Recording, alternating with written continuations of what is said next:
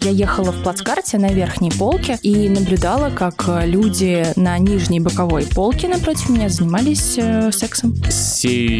Сейрюи Мишараши Конечно, есть э, пресловутые шуточки про курочку и яички в дороге. Жирный-жирный, как поезд пассажирный. Где мой топор?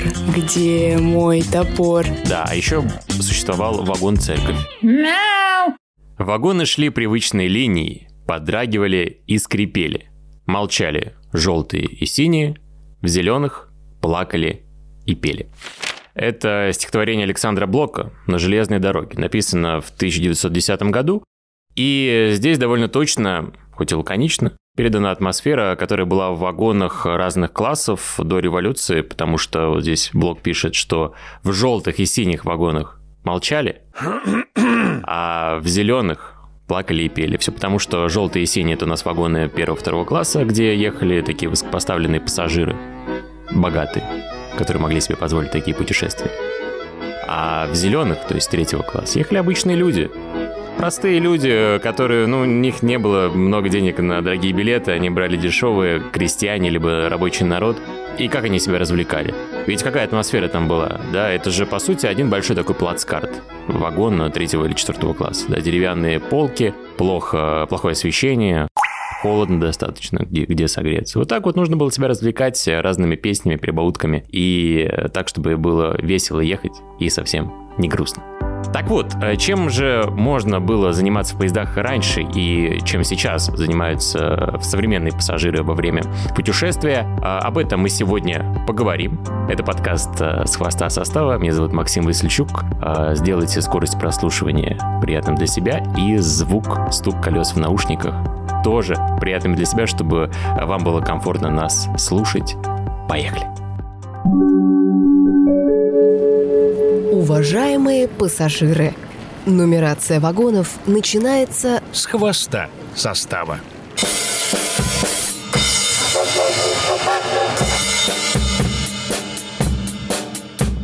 Э, друзья, на самом деле мало кто знает, что вот эта отбивка, которая у нас звучит, надеюсь, вы уже ее запомнили за три прошлых выпуска, вот эти замечательные барабаны, барабанная установка. Кто на них играет? Многие меня спрашивали, мои слушатели замечательные.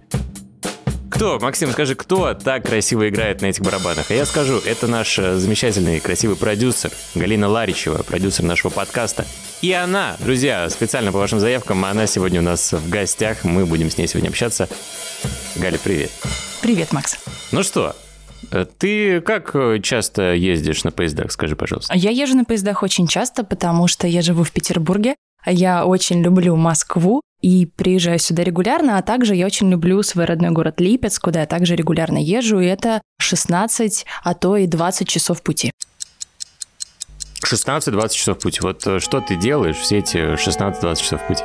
Ну, во-первых, я очень люблю сам процесс дороги. Мне кажется, что если э, соблюдать меру и не ездить очень часто, то получать удовольствие в поездах довольно легко. И мне кажется, что в поездах очень э, располагающая атмосфера к э, каким-то творческим вещам. Если, дорогие слушатели, вы когда-то хотели э, научиться писать стихи, э, или, возможно, музыку, или рисовать, я думаю, что поезда очень э, располагают, потому что за окном красивые пейзажи, вокруг порой очень интересные люди, с которыми можно знакомиться. Я, кстати, всегда знакомлюсь в поездах, иногда думаю... Всегда? То есть вот когда ты заходишь в купе, и когда люди другие заходят, ты с ними знакомишься? Как правило, да, причем иногда очень неожиданным образом. Мне кажется, да нет, я буду читать книгу всю дорогу и совершенно как-то не расположена к тому, чтобы общаться. Но разговор завязывается таким образом, что всю дорогу мы без конца болтаем.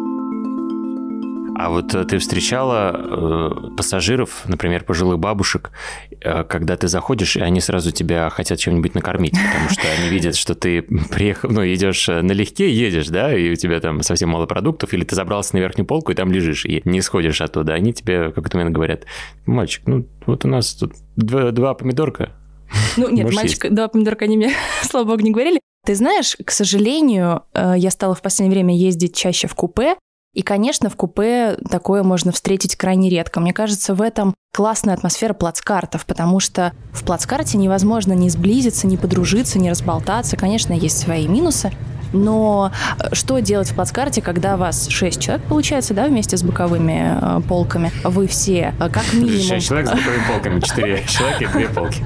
Да, вы как минимум все наслаждаетесь запахами еды друг друга, поэтому тут уже никуда не денешься. И, конечно, это очень сближает. Поэтому вот в э, примере, который ты привел с бабушками, я думаю, это, конечно, чистая тема плацкарта.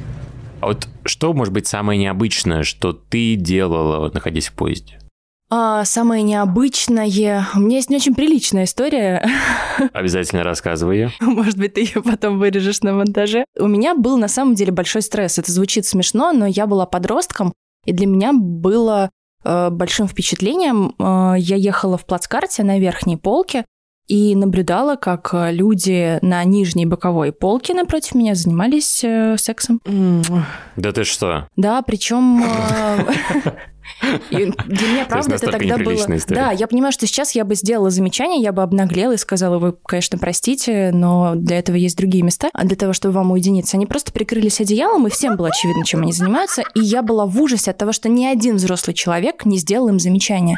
То есть это наблюдало как минимум люди, которые на перспективу в других, э, как это называется, отсеках, все наше, вот это вот купе, которое было напротив этих боковых полок. И это был ужас. И, честно говоря, это вот самое жуткое воспоминание. У меня было классное знакомство в поезде. У меня есть друг, с которым мы знакомы уже где-то 13 лет. А, я с мамой ехала из Петербурга в Москву, и была возможность взять только одно место в купе и одно в плацкарте, потому что больше не было совсем билетов. И мама подумала, что если в купе будут приличные люди, мне тогда было лет 15, она меня там со спокойной душой оставит, а сама уйдет в плацкарт. Мы заходим, а там три здоровых мужчины. Причем один уже с бутылочкой коньяка, которую он э, почти опустошил, и два спортсмена. И мы разговорились, болтали с ними всю ночь. Казалось, что ребята чемпионы мира по кикбоксингу. Ехали на соревнования в Рязань, мы с ними познакомились, и вот с одним из них дружим до сих пор. Кстати, знакомство в поездах – это, наверное, одна из таких главных составляющих поездки, как мне кажется, особенно в плацкарте. Вот у меня тоже была э, история, правда, не со спортсменами я познакомился, а я как-то возвращался из Воронежа в Петербург, уже когда учился в Петербурге, и познакомился там с э, девушкой, вот, ну, все прилично, ничего такого серьезного. Но мы разговорились, и потом оказалось, что эта девушка знает проводника, который вот в нашем вагоне. И в итоге у нас сложилась такая компания на троих. Я, девушка-проводник, и мы э, всю дорогу практически провели не на своих местах, а в купе проводника. То есть он куда-то уходил, там что-то, но возвращался, мы общались, смотрели на планшете фильмы. Но для меня это тогда было какое-то совершенно необычное явление, что, ну, до этого, знаешь, там проводники, да, это какая-то отстраненная такая каста, они там заходят, тебе что-то рассказывают, уходят, и все. Вот они как бы в вагоне существуют сами по себе. А тут тут ты едешь э, рядом с этим проводником, он на равных с тобой общается, едет, семечки лазгает, так что совершенно... Семечки лазгает. Да. Или как лузгает? А я не знаю, грызет. Грызет, давай скажем грызет. Грызет. Я как человек влюбленный в человеческое общение, мне кажется, что нет ничего круче а, взаимоотношений между людьми. Мне кажется, что поезда в этом смысле отличная возможность знакомиться, общаться, Здорово, если эти знакомства потом перетекают в дружбу или вообще многие, кстати, я знаю, встречают свою любовь в поездах. Это очень круто.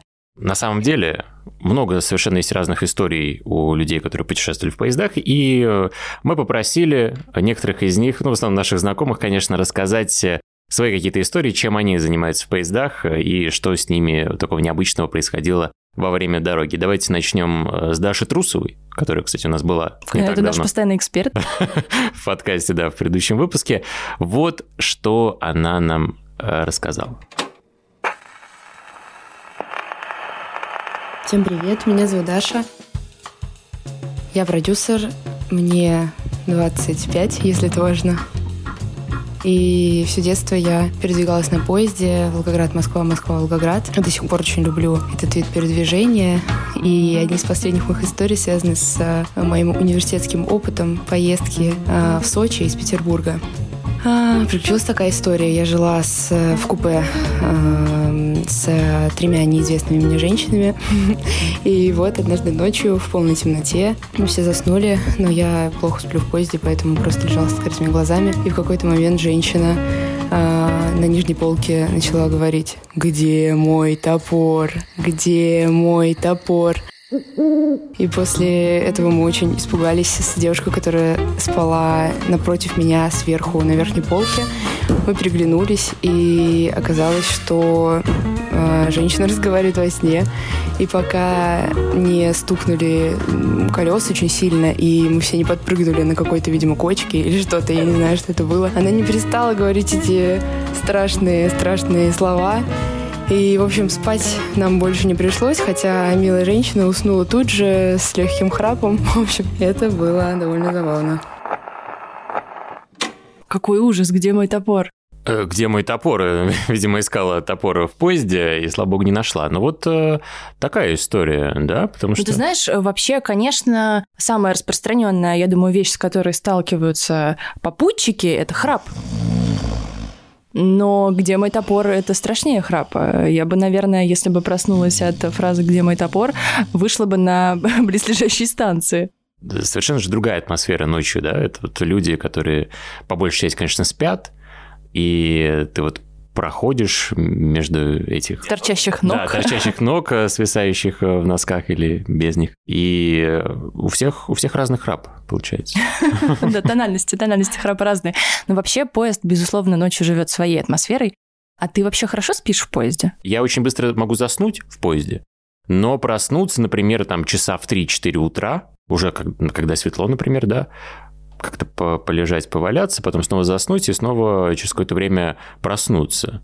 Хотя, знаешь, вот для меня всегда, когда я куда-нибудь еду, особенно если дальнее путешествие, я вот себе сразу планирую, там, например, я сяду в поезд, поем, что-нибудь поделаю, а вечер для меня это всегда какой-то просмотр фильмов на планшете, либо на ноутбуке, если ты его с собой берешь. Да, уже как бы темно, такая атмосфера, все спят, и ты сидишь, смотришь и засыпаешь под эти фильмы. Но иногда ты просто заснул и не успел ничего посмотреть. У меня ситуация обратная. Я с трудом засыпаю, как правило. Я начинаю выключаться под утро, когда уже поезд прибывает. Это всегда очень обидно, потому что именно в момент, когда ты очень сладко и крепко спишь, понимаешь, что уже пора вставать. У меня вот была такая ситуация, что я накануне поездки, э, я тогда работал официантом, и я проработал практически целые сутки, то есть не спал. У меня сразу вот после работы на утро был поезд.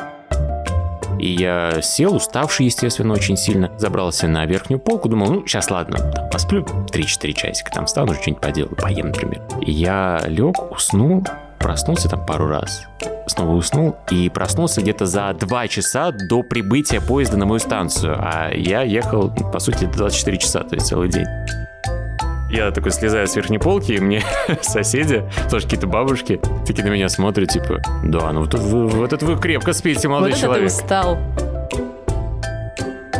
Ты знаешь, кстати, я в процессе подготовки к некоторым выпускам нашего подкаста обнаружила, что многие люди не знают о существовании третьих полок в вагонах. Конечно, я, насколько понимаю, это сейчас осталось только в плацкартных вагонах, верно? Но дело в том, что я помню в детстве, когда мы путешествовали с семьей плацкартом, периодически на эти третьи полки кто-то умудрялся лечь. Хотя они, а конечно, а предназначены... Ты знаешь, я тогда не задавался вопросом, сейчас, наверное, бы спросила, может быть, это были зайцы, может быть, э, люди, я не знаю, хотели ехать с кем-то.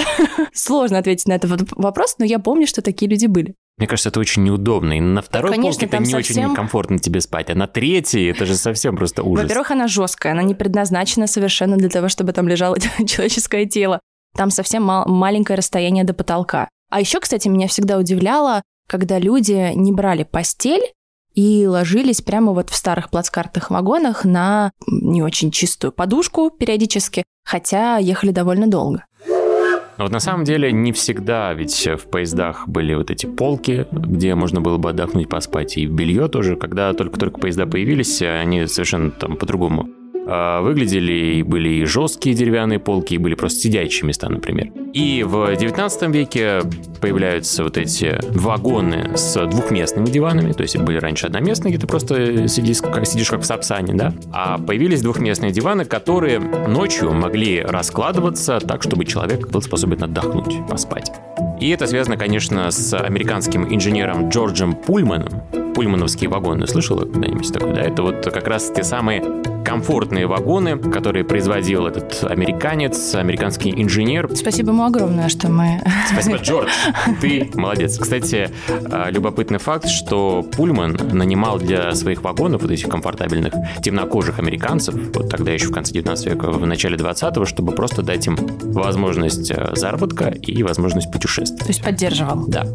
Здорово. И здесь можно отметить еще э, Сибирский экспресс, который курсировал в конце 19-го, начала 20 века между Петербургом и Иркутском. И это тогда, этот Сибирский экспресс был супер комфортабельным поездом для того времени. Там было, внимание, Галина, библиотека в поезде, пианино, может быть, рядом с, библи... с библиотекой, барометр, где ты сейчас встретишь барометр в поездах? Нигде. Часы, гостиная. Можно было за отдельную плату в этом Сибирском экспрессе заказать себе горячую ванну и даже позаниматься в неком подобии тренажерного зала. Ну ничего себе, это все возможности есть, можно жить в этом поезде. Да, а еще существовал вагон-церковь. Ого. Да. То есть, чтобы во время пути... Помолиться. Помолиться. Ну, это, в принципе, тоже логично. Его строили на Путиловском заводе, кстати, в Петербурге. Для этого Сибирского экспресса, для Сибирской железной дороги. Тогда должен быть какой-то настоятель у этого вагона. Настоятель вагона, он же проводник. Просто проводник в рясе. Проводник-настоятель, да. Ну вот, и, кстати, в тех же комфортабельных вагонах уже у полок были такие маленькие софиты индивидуальные, которые ты мог включить и при своем свете что-нибудь почитать, например. Это, кстати, очень удобная вещь, потому что наслаждаться светом, когда ты уже хочешь спать, а сосед, например, читает, не очень приятно. А ты, кстати, читаешь в поезде? Я читаю в поезде, но у книг в поезде есть удивительная способность убаюкивать, поэтому, да, к сожалению, точно. далеко я не прохожу, и, как правило, это пара страниц, а затем я выключаюсь.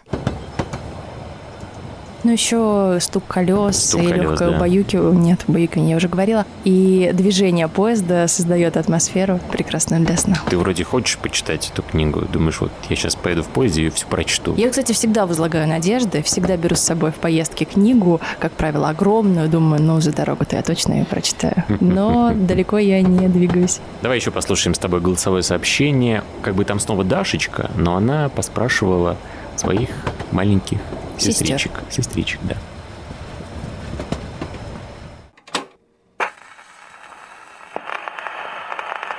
Меня зовут Саша, мне 13, и каждый год мы с родителями ездим на поезде отдыхать. Тюк. Меня зовут Ксюша, мне 13, и я с танцевальным ансамблем езжу несколько раз в год на поездах. Тюк. А почему на поезде больше любите добираться? Да вообще все что угодно, главное, что не самолет. Очень страшно.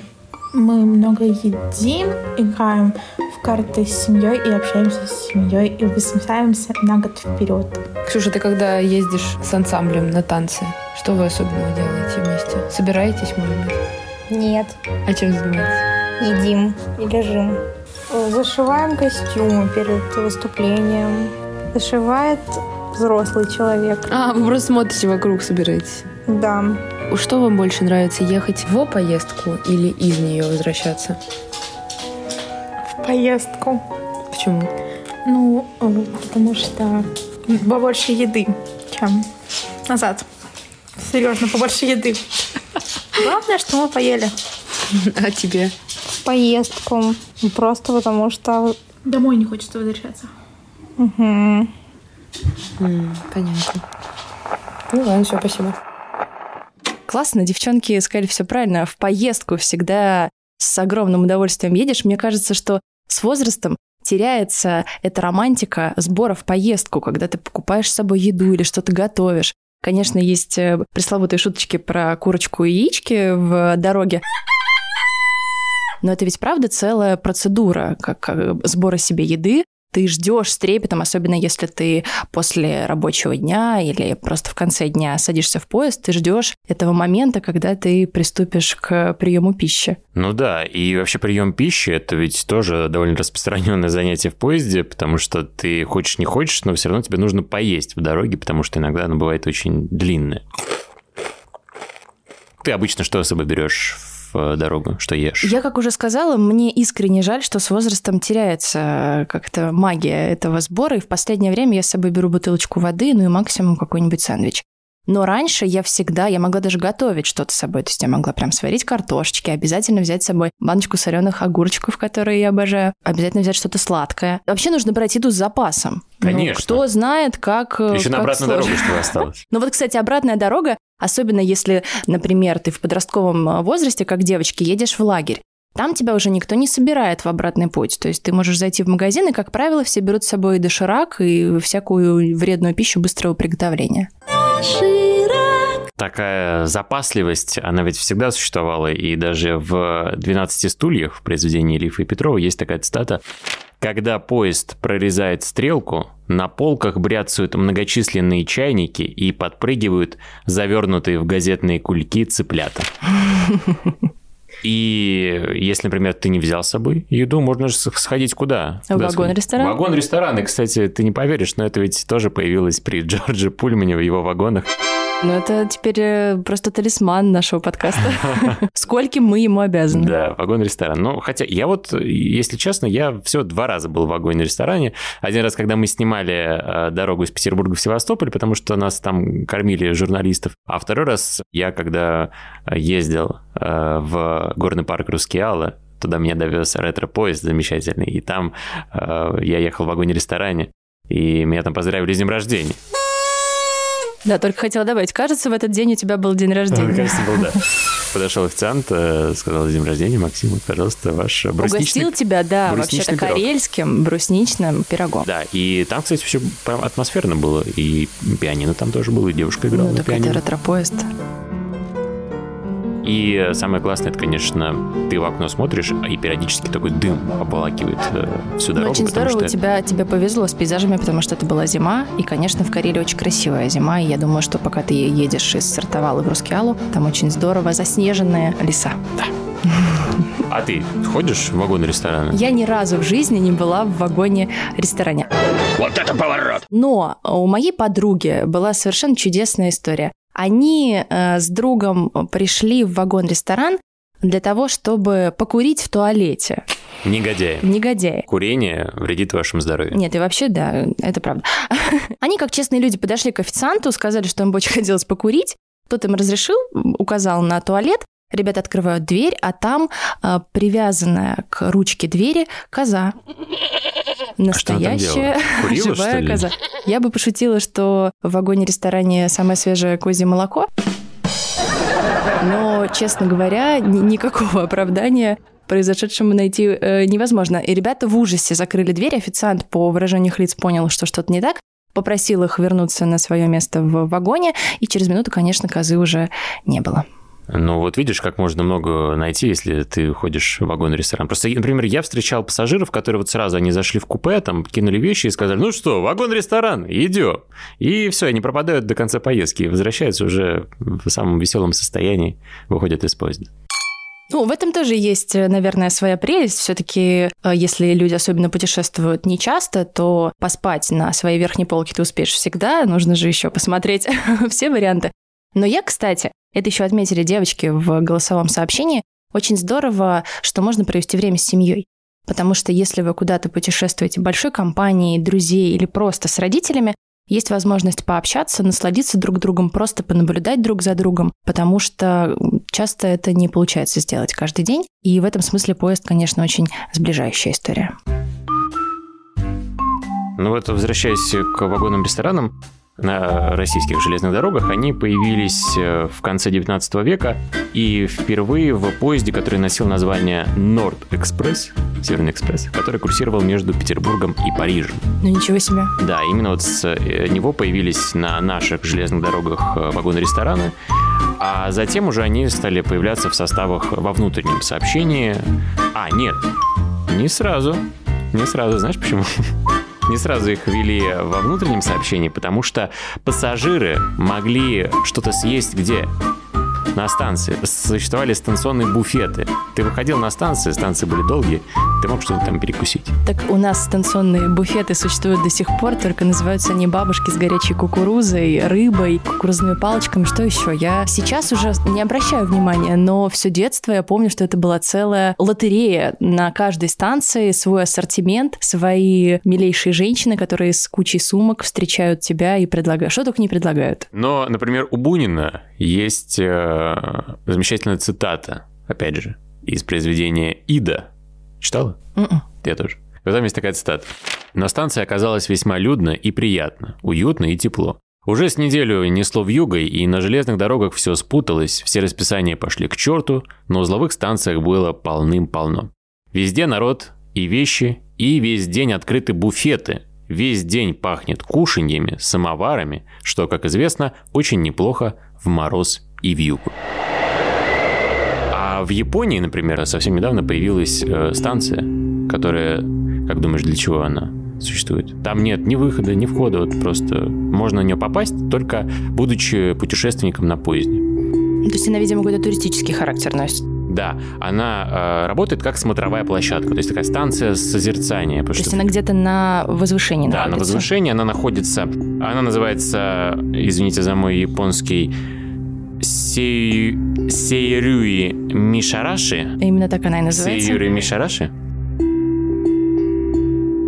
С нее открывается вид, захватывающий вид на окружающие горы, леса, а также реку Нишики.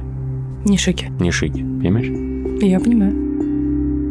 Открылась около месяца назад, но уже успела приобрести широкую известность благодаря чему? Фотографиям в социальных сетях.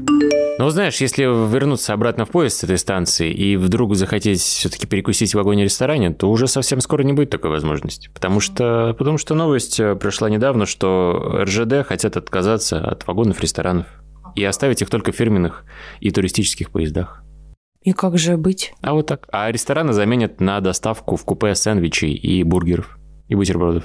Просто фактически не будет места ресторана, а его факт останется только в виде доставки, верно? Да, да, да, да, да. То есть, э, может быть, невыгодно даже держать целый один такой большой вагон, вагон-ресторан, да, с обслугой, с кухней, с поварами, а сделать просто вот такие легкие быстрые закуски, которые может тебе принести, там, по сути, один какой-нибудь человек, разнести по всему вагону. Все. Давай еще с тобой послушаем одно голосовое сообщение Давай. от нашего замечательного Слушайте. московского, московского друга.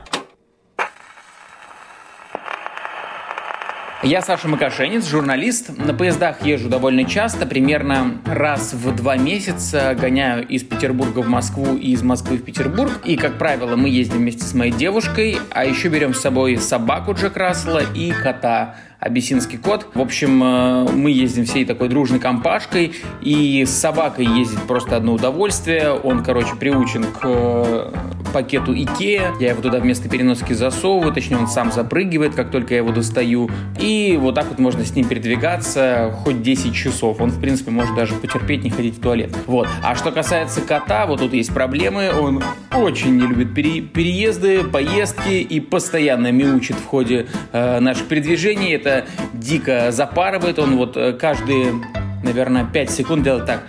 Мяу! Мяу!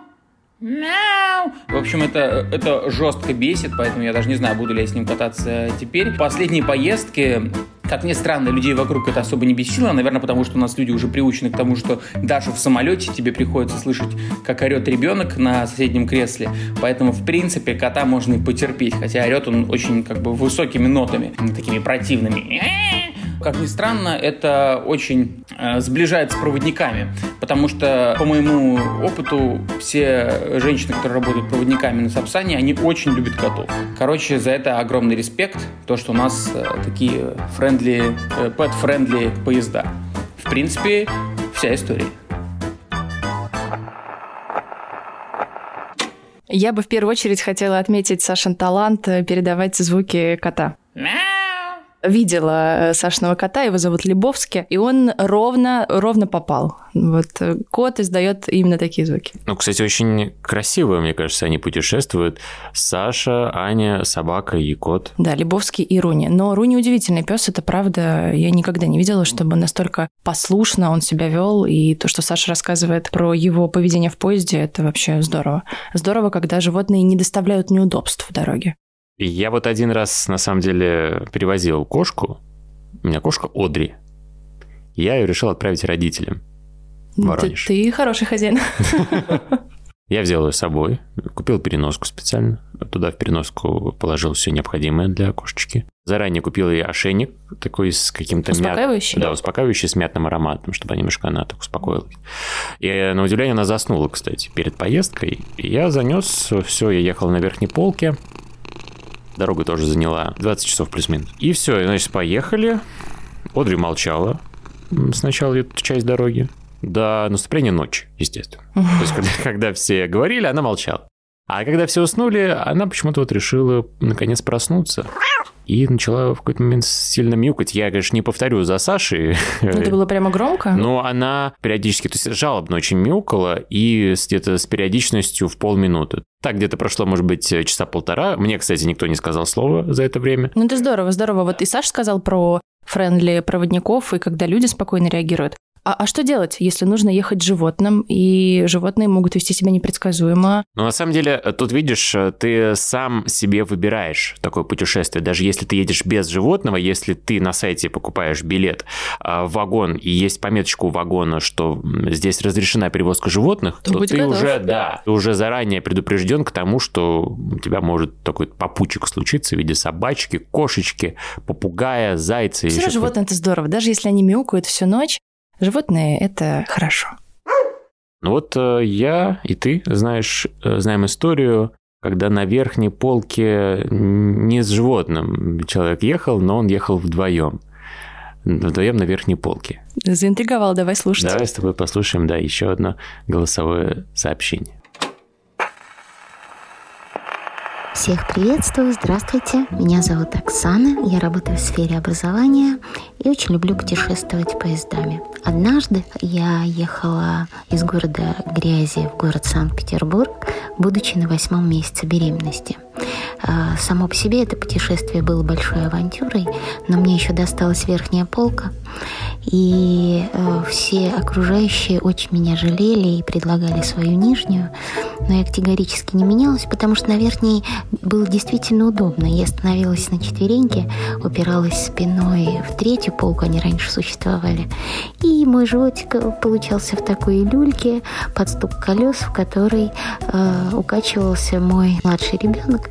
И так мы спокойно доехали до Санкт-Петербурга. Правда, немножко вниз головой, поэтому спустя два месяца родился чудесный ребенок, но немножко вниз головой, очень творческий.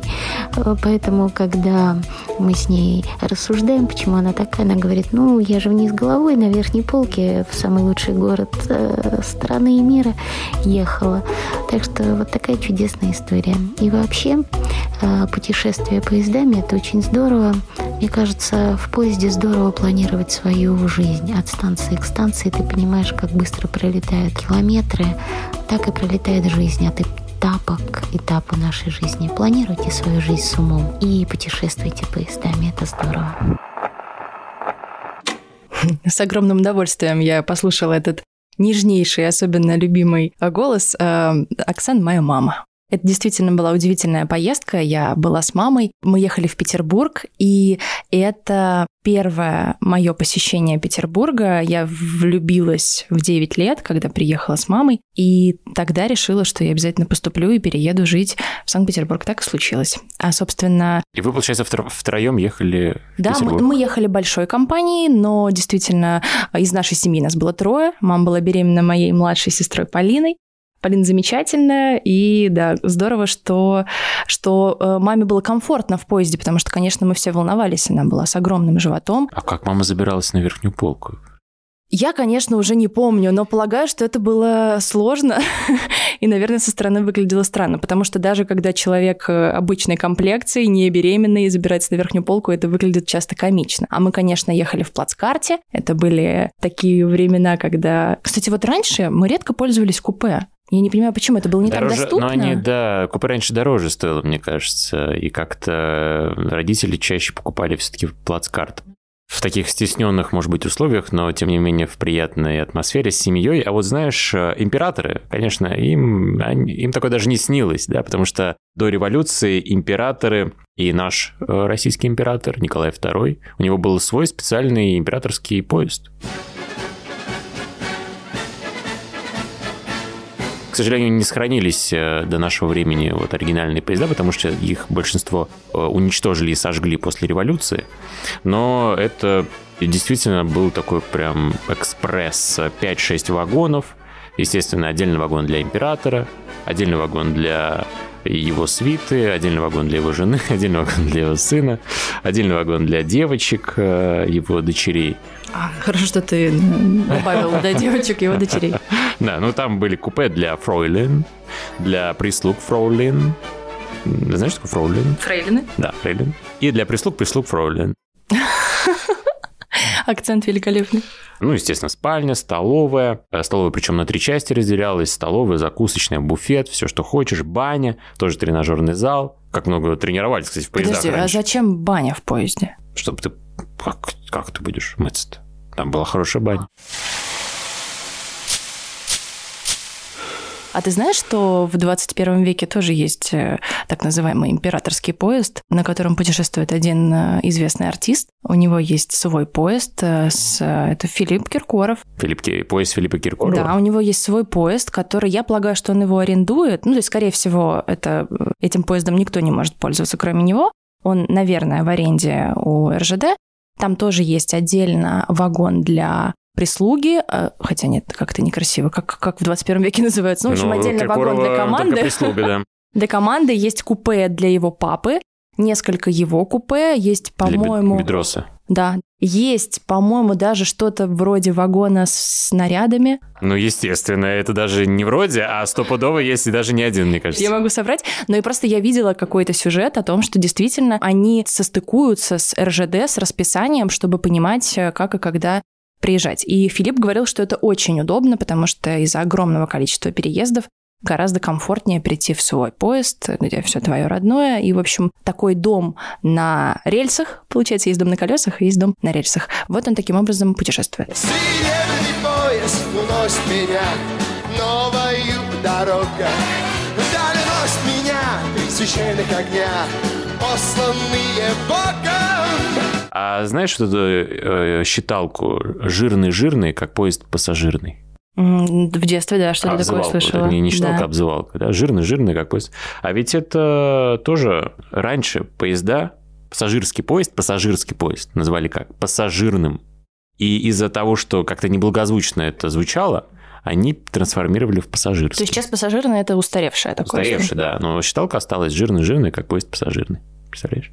Это вот все, кстати, спасибо большое Алексею Вульфу и его прекрасной книге «Повседневная жизнь российских железных дорог». И вообще Алексей Вульфов – это просто какой-то кладезь знаний о железных дорогах. У него есть большая книга, которую я читаю периодически. И, в общем, если вы хотите побольше узнать о быте на железной дороге, обязательно читайте книги Алексея Вульфова. Ну и вот, и, в принципе, подходя к финалу нашего разговора, давай еще последнее голосовое сообщение с тобой послушаем о том, о чем же дети, современные дети занимаются в поездах. Всем привет, меня зовут Лапина Арина, я из города Липецк. Я люблю ездить на поезде. Специально, чтобы не было скучно, я беру с собой всякие развлек- развлекательные книги. В поезде я люблю спать на второй полке, потому что мне там больше нравится. Оттуда очень хороший обзор. Я люблю покушать в поезде. Но иногда что-то разливается, потому что поезд едет в припрыжку. Я все время занимаюсь всякими книгами, читаю их, сижу в телефоне и снимаю видео в лайк. Я люблю спать в поезде из-за того, что под звуки поезда я хорошо засыпаю и крепко сплю. Вот Ариша крепко спит в поезде, видишь? Хорошо засыпает. Ты так удивился, когда услышал лайк. Ты знаешь, что это такое? Я лайк не а знаю, я почему-то знаю, что лайк — это социальная сеть для детей, которая похожа на ТикТок. Детки сами монтируют в этом приложении, записывают свои танцы или какие-то еще э, челленджи делают. И очень популярная среди детей соцсеть. А еще Ариша здорово подметила, что на второй полке классный вид, и мне кажется, для детей вторая полка — это такое подобие шалаша. У тебя там свой мирок, ты практически в замкнутом пространстве, ты можешь еще повесить, например, простынь, тем самым закрыть себя с трех сторон и играть. Да, обычно же дети по несколько, несколько детей на одной полке играют, помещаются. Они же маленькие. Да, это факт. А помнишь ли ты замечательное произведение Аркадия Гайдара «Чук и Гек»? Конечно. И там же тоже есть э, эпизод, где ребята, Чук и Гек, они едут в поезде с мамой. Они едут из Москвы на восток к папе э, за несколько тысяч километров к Синим горам. И э, Гек просыпается ночью, что ему не спится, выходит в купе в коридор, и там он замечает эти сиденья, которые в коридоре, ты знаешь, установлены, они откидываются, как в зрительном зале. Он начинает с ними играться, и проводник его прогоняет. Гек возвращается, как он думает, в свое купе, но вместо Чука он находит усатого человека. Потому что он ошибся в купе и зашел не туда, к сожалению. Вот. И его привели в свое купе, сказали, пожурили пальцем, сказали, так делать нельзя. И э, Гек стал смотреть в морозное окно поезда. Вот тут цитату еще зачитаю. Гек окликнул Чука, который возвращался в купе с богатой добычей, и они стали смотреть вместе. Встречались на пути станции большие, светлые, на которых шипело и пыхтело сразу штук по 100 паровозов. Встречались станции и совсем крохотные, ну, право, не больше того продуктового ларька, что торговал разной мелочью на углах возле их московского дома. Проносились навстречу поезда, груженные рудой, углем и громадными толщиной в полвагона бревнами. Нагнали они эшелон с быками и коровами. Паровозишка у этого эшелона был невзрачный, и гудок у него тонкий, песклявый. А тут, как один бык рявкнул, му. Даже машинист обернулся и, наверное, подумал, что это его большой паровоз нагоняет. Мне кажется, что мы с тобой обсудили все, практически все возможные виды приключений в поезде. Давай подытожим, то есть, да, чем себя можно занять э, в дороге, когда ты показал э, паспорт проводнику, он тебя пропустил в поезд, ты разложил вещички, заправил постельное белье, кстати, я вот сразу это делаю, как зашел Я тоже, да. А лучше, когда еще поезд не начал свое движение, чтобы никому не мешать. Естественно, да. Можно ставить рекорды по тому, как быстро ты заправляешь постель. И знаешь, когда я сходил в армию, я стал быстрее заправлять постель в Пока поезда. горит спичка, ты можешь заправить верхнюю полку. Три спички, мне кажется, понадобится. Три спички тоже хорошее время. Итак, в поезде можно экспериментировать с рецептами приготовления разных блюд и обязательно вкусно есть в дороге. В поезде можно читать любимые книги. В поезде можно писать стихи. В поезде можно знакомиться с людьми, заводить э, дружбу. В поезде, кстати, мы не отметили, в поезде, это банально, но можно слушать музыку. Поезд уносит меня Я, например, э, часто приезжаю в Москву на концерт э, обожаемой мной группы «Фрукты». И каждый раз думаю, что в дороге я сейчас пока буду слушать э, классные песни, подучу текст, потому что у меня не очень хороший английский, и я каждый раз думаю, что вот-вот сейчас я выучу текст, пока буду слушать, буду его читать, потому что очень хочется ребятам подпевать.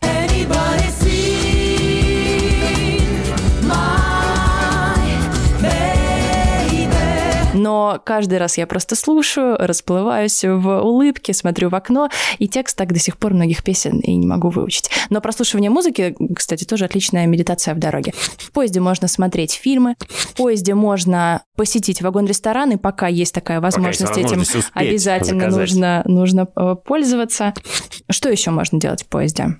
Спать есть. В поезде можно легко путешествовать с животными, это тоже отдельный вид приключения. А если с вами попутчики с какими-нибудь милейшими а, собачками и кошками, то можно познакомиться и с ними. Ну, или просто смотреть э, в окно, что тоже очень здорово. И можно, в принципе, просидеть всю дорогу, устроившись, особенно, знаешь, вот на боковушках, нижняя боковушка, если ты один едешь, ты себе раздвинул этот столик, сел и сидишь себе, смотришь всю дорогу и ночью тоже очень здорово, красиво и атмосферно. Галиночка, спасибо тебе большое за то, что ты... Спасибо тебе, Макс, что пригласил. Да, что ты сегодня пообщалась, э, рассказала замечательные, любопытные истории. Мы с тобой обсудили все очень здорово и красиво. А можно я дам совет нашим слушателям? Я часто слышу, что люди, которые много путешествуют, к сожалению, им надоедают поезда, и они предпочитают самолеты. И дорога в поезде для них это кошмар. Мне искренне хочется, чтобы люди меняли свое отношение и наслаждались дорогой в поезде, потому что а, получать удовольствие можно и регулярно путешествуя на поездах. И, кстати, наш подкаст им в помощь. А, друзья, спасибо, что вы прослушали очередной выпуск нашего подкаста «С хвоста состава». Напомню еще раз, что можно обязательно э, подписаться нас, на нас везде, где вы слушаете подкасты. Apple, Яндекс Музыка, Google подкасты, CastBox, э, э, где-нибудь еще на неведомых для нас платформах, но где мы обязательно есть. Обязательно оставляйте комментарии, и хорошие, и плохие, и нейтральные. Мы все их читаем, все они для нас очень ценны. Ставьте оценки, подписывайтесь подписывайтесь на наш э, телеграм-канал с хвоста состава. И вот, кстати, совсем недавно, просто хочу отметить, э, Елена Шарапова, наша слушательница, она нашла меня в Инстаграме и э, написала большой такой отзыв, приятный э, мне в личное сообщение и накидала целый список тем, 21 тема для нашего подкаста. Мне кажется, очень здорово. Спасибо Елене большое. Спасибо всем тем, кто нас слушает и э, что-то для себя тоже отмечает, потому что поезда и железнодорожный мир это очень и очень здорово. Всем хорошего дня и помните, не опаздывайте на поезда. Классно. В общем, да, это было, было лето, и, господи, почему, почему я начинаю как-то непонятно разговаривать в микрофон? Вроде нормально складываю слова. Это подкаст «Хвоста состава», потому что, Галиночка...